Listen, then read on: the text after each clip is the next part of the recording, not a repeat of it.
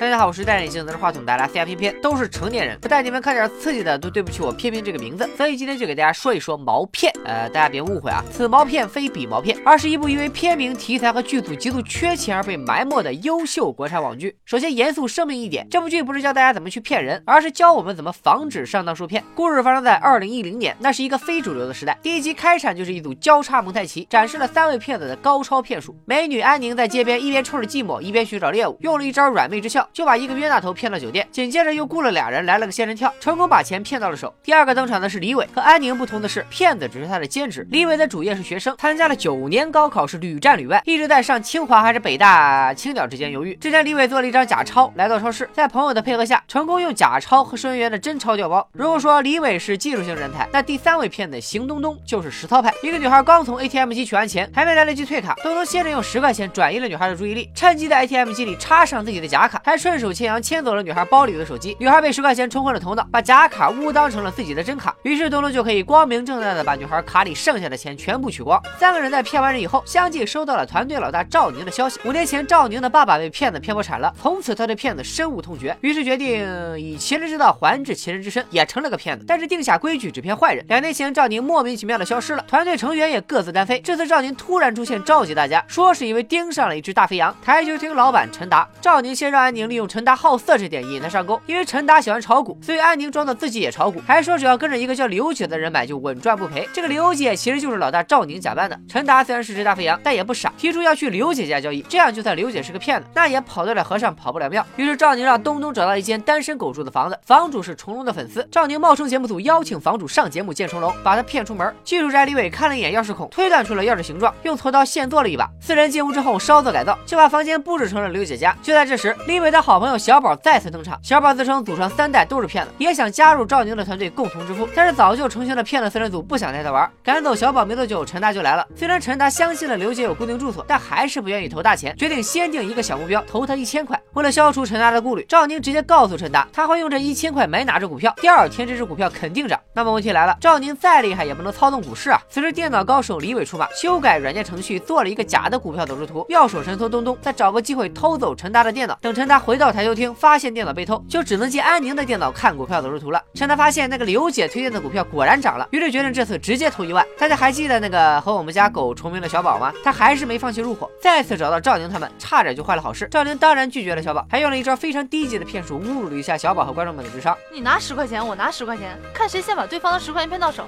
那规矩我来定，左手拿十块钱侧对自己，这样不对，我来教你，是这个样子。哈，嘿嘿。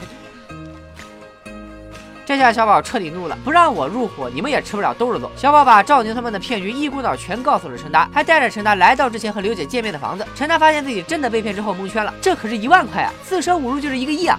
小宝给支了个招，因为刘姐还不知道他的骗子身份已经被识破，所以陈达只要给刘姐打电话，说自己准备再加投两万块，然后坐等他们来台球厅收钱，这样就可以关门打狗，把这个诈骗团伙给一锅端。可赵宁也不是吃素的，提出必须视频确认陈达真的有两万现金才肯去台球厅。无奈之下，陈达只能把钱备好。视频完之后，陈达打电话给赵宁确认了见面时间，这回可以痛快报仇了。谁知道一转头发现小宝居然不见了，刚准备好的两万现金也变成了一沓白纸。原来那天小宝确实放了狠话，说要跟骗子四人组势不两立，只是赵宁他们没有离开，而是给给小宝来了一场入。团测试，所以小宝去找陈达，给陈达支招。双方视频通话都是事先计划好的，就是为了再骗陈达一笔。小宝就这样加入了团队。赵宁无意间看到了小宝背后贴的王八啊，不对，呃，是一张印着狐狸的纸。原来狐狸也是一个骗子组织，不仅人多势众，还不择手段。也是没想到啊，骗子这行竞争力还挺大。毛片算是单元剧，每集一个关于诈骗的悬疑故事，骗术都很接地气，但结局却给你个大反转。主角和狐狸的对抗将作为主线贯穿全剧，而这几个主角不为人知的过去，也将在接下来的剧情中一一揭秘。偏偏看完了整整三三季，必须摸着胸肌负责任。的告诉大家，一季比一季精彩。第一季豆瓣八点四分，第二季九点三分，第三季直接飙到了九点六分，位列所有国产电视剧总排名第三位，仅次于《大明王朝》和《走向共和》。我跟你们说，刷分都不敢刷这么高啊，可见是真的好看。虽然呢，这个剧组确实是穷了点，甚至经费紧张到安宁嘴里掉的那根烟始终都没点着过。但是你们相信我，到第二季、第三季，制作越来越精良，演员演技也是直线飙升。那些看了第一季第一集五分钟，就因为制作粗糙、演技尴尬关了视频的朋友，信我一回，忍一忍就过去了。实在忍不了的话，要不我忍一忍，再坚持做几集。想看的话，就在评论底下。表个态，拜了个拜。